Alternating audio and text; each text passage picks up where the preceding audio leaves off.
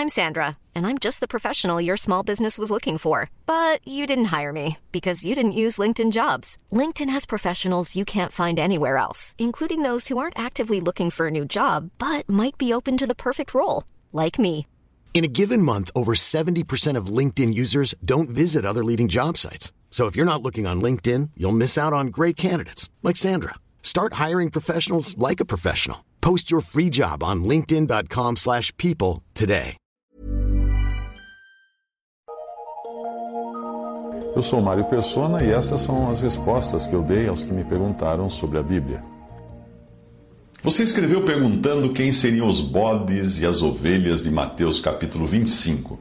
A passagem que você leu no capítulo 25, 31 a 46, nos fala da vinda de Cristo para julgar as nações e reinar em seguida.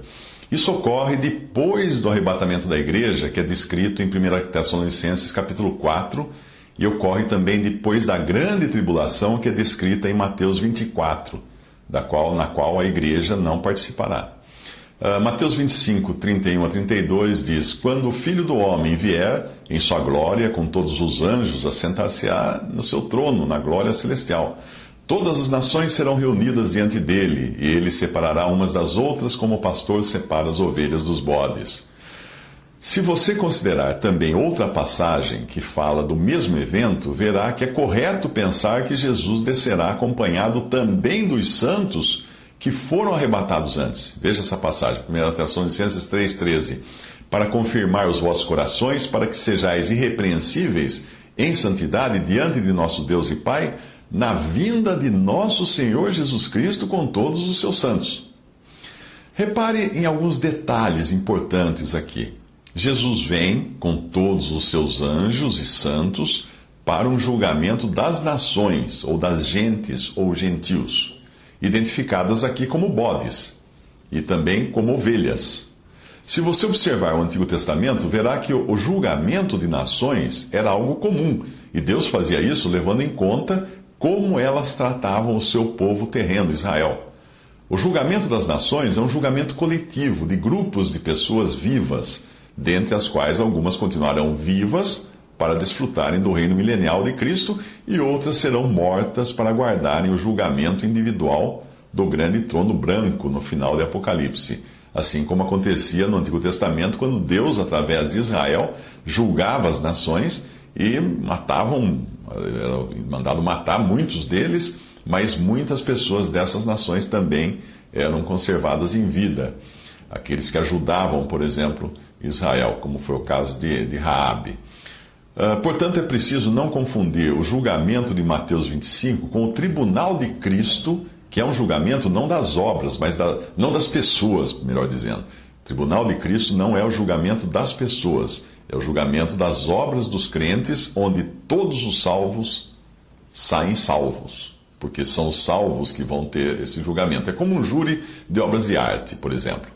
As passagens que falam de tribunal de Cristo, do qual só participam os salvos, estão em Romanos 14, versículo 10, 1 Coríntios 3, 11 a 15 e 2 Coríntios 5, de 9 a 10. O julgamento das nações, portanto, é o que, o que é, acontece ao tema de Mateus 25. E também não deve ser confundido com o grande trono branco, que a gente chama de juízo final, que acontece lá em Apocalipse 20, versículos 11 a 15.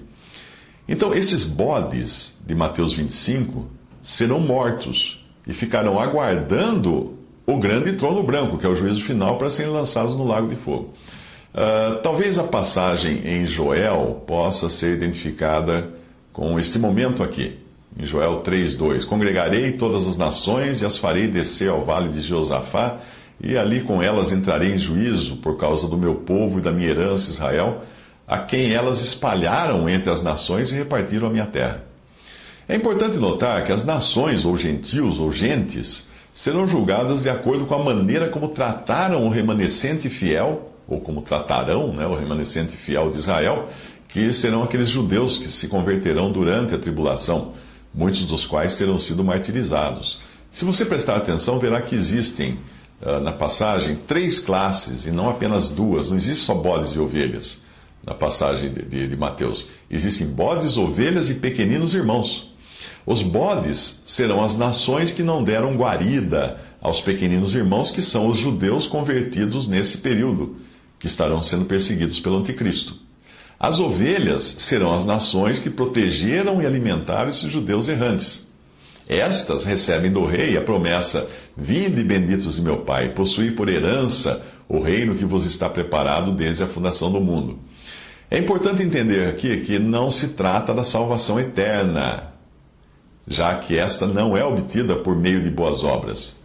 A promessa é de participarem vivos do reino de Cristo na terra, o qual durará mil anos. Durante esses mil anos, aqueles que pecarem serão julgados todas as manhãs e serão mortos para depois serem julgados no grande trono branco. Uh, entenda também que o reino de Cristo na terra será formado por pessoas que não necessariamente nasceram de novo, mas são pessoas apenas que professam submissão ao Rei, Jesus. Algo muito parecido com o que acontece hoje na cristandade. Você tem um misto aí de, de joio e trigo. É preciso lembrar também que no final dos mil anos, Satanás será solto, porque ele vai ficar preso nesse período, e aí ele vai arrebanhar milhões de seguidores para lutarem contra Cristo, o que mostra que nem todos terão entrado no milênio realmente convertidos. E nem todos os que nascerem nesse período de mil anos serão também pessoas de Deus.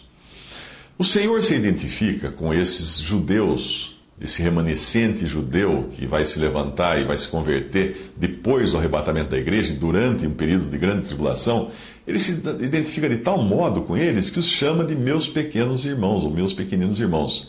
Serão esses pequeninos irmãos os que se recusarão a negar o nome do Senhor e a receber a marca sobre suas mãos e, e testas. A identificação do Senhor com os seus pequeninos irmãos faz lembrar a identificação dele com a igreja no livro de Atos, quando ele pergunta a Paulo: Por que me persegues? Quando Paulo perseguia, na verdade, os cristãos, e não Cristo. Que Paulo até já considerava que tivesse sido morto, mas ele estava perseguindo a Cristo quando ele, quando ele, ele perseguia os cristãos. Outro detalhe que nós aprendemos da passagem de Mateus 25 é que Deus não preparou o fogo eterno para os homens, mas para o diabo e seus anjos. Mateus 25, 41. Os homens que forem parar no lago de fogo estarão em um lugar que não era destinado a eles, mas para onde eles insistiram em ir. Mais um detalhe importante é o da introdução dos gentios no reino milenar de Cristo. Mateus 25, 34 diz que dirá o rei aos que estiverem à sua direita, as ovelhas: Vinde benditos de meu Pai, possuí por herança o reino que vos está preparado desde a fundação do mundo.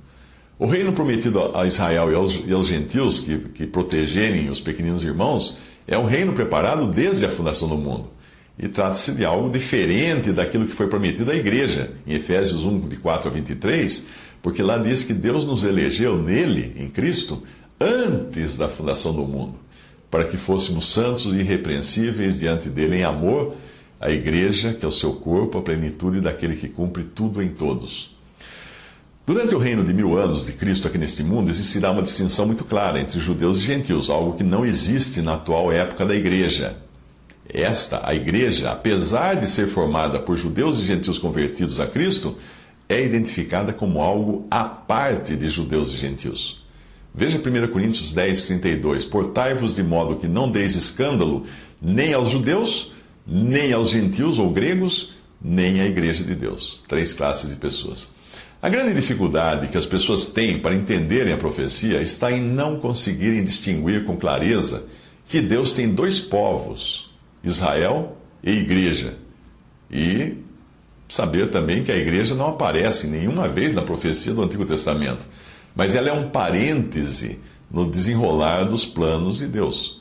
A igreja foi formada apenas em Atos 2 e deixará este mundo no arrebatamento de 1 Tessalonicenses 4.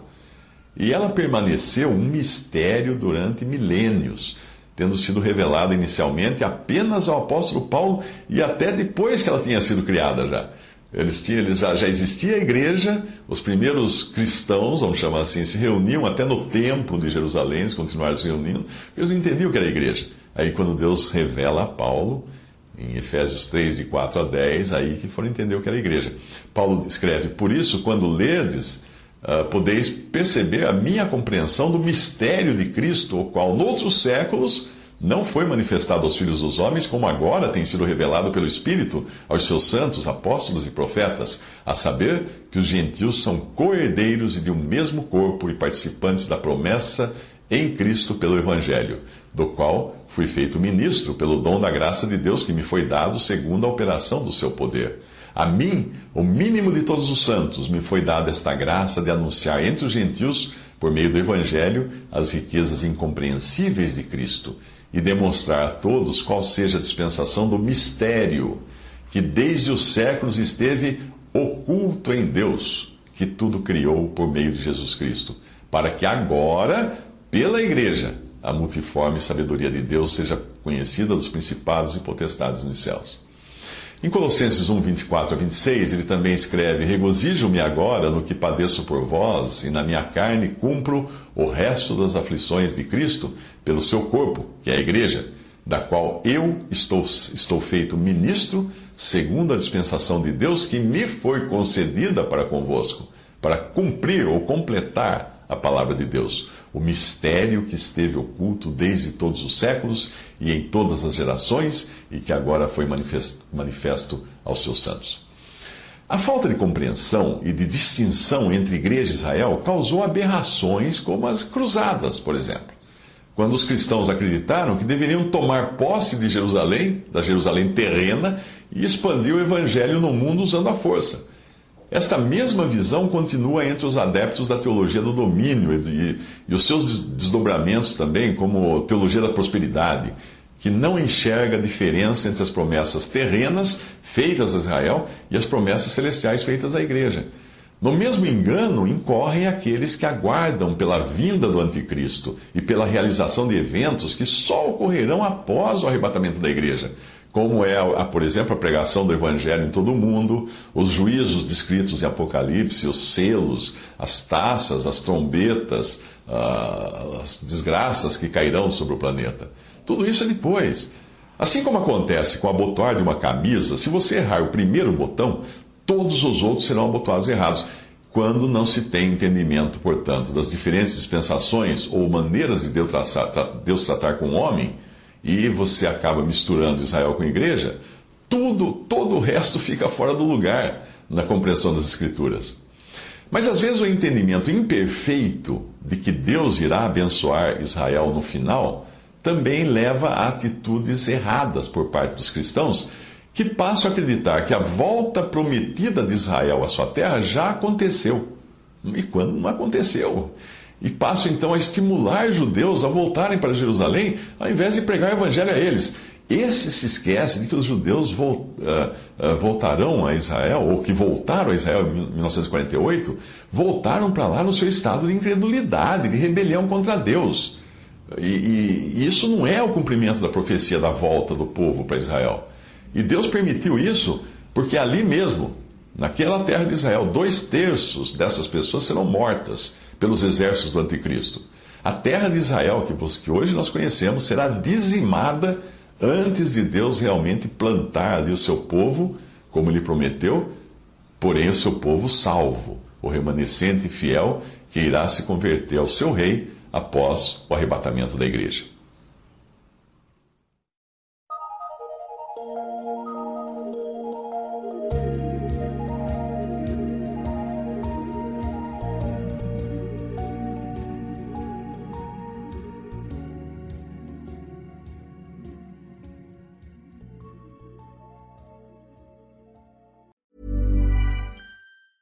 Planning for your next trip?